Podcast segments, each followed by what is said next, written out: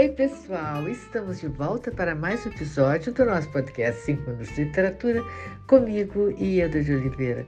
Gente, quem está conosco hoje é Vitor Vidal, ganhador do prêmio Leia de 2023 e que vai nos contar sobre o seu romance, sobre o romance vencedor Não Há Pássaros Aqui.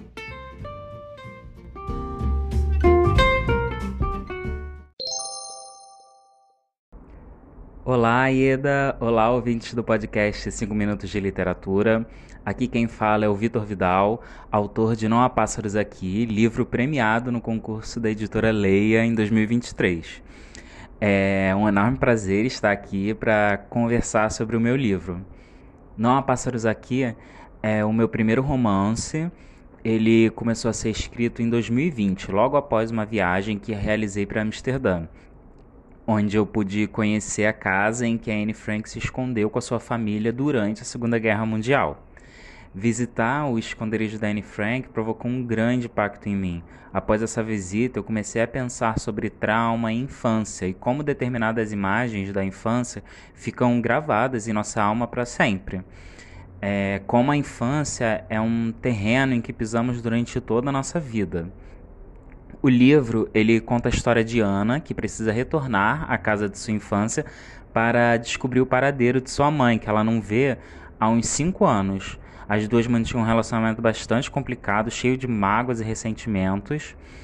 E ao mesmo tempo em que, é, em que busca por respostas no presente, Ana também realiza uma viagem muito difícil por suas próprias memórias.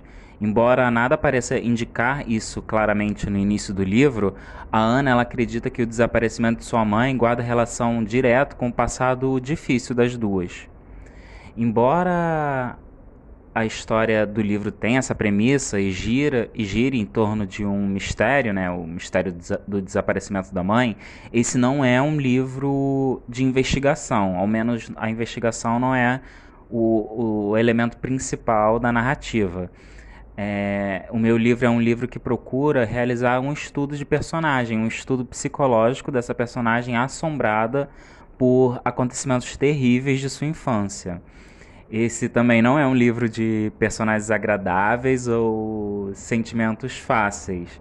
Então acredito que os leitores não vão se identificar ou não vão gostar muito de, dessa, dessa protagonista, que ela é uma personagem muito dura é muito difícil de, de conviver e aceitar as coisas que ela diz.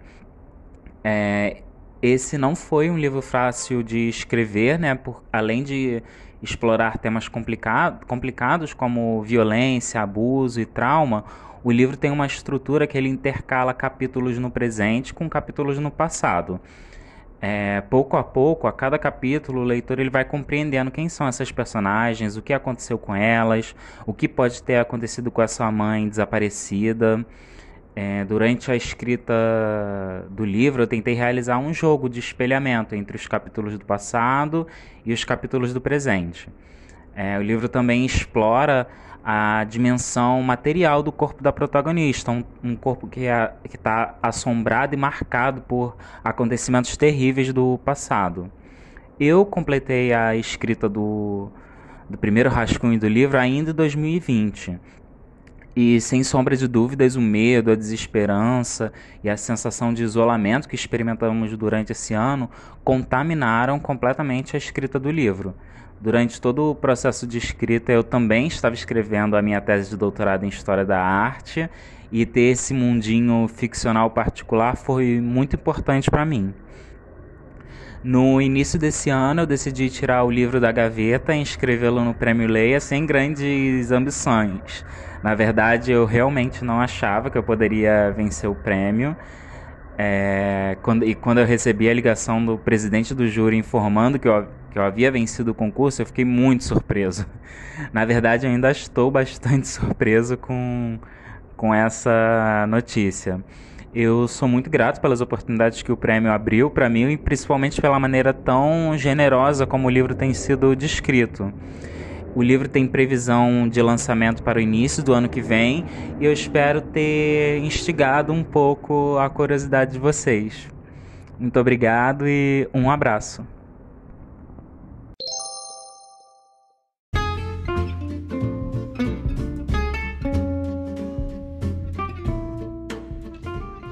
Vitor, muito obrigada por sua participação. Prazer imenso ter você conosco. Muito obrigada a você, ouvinte, pela sua audiência, pela sua fidelidade. Aguardo vocês no próximo episódio do nosso podcast 5 Minutos de Literatura, onde estaremos sempre trazendo, vocês sabem, o melhor da literatura brasileira contemporânea. Um grande abraço a todos e até lá!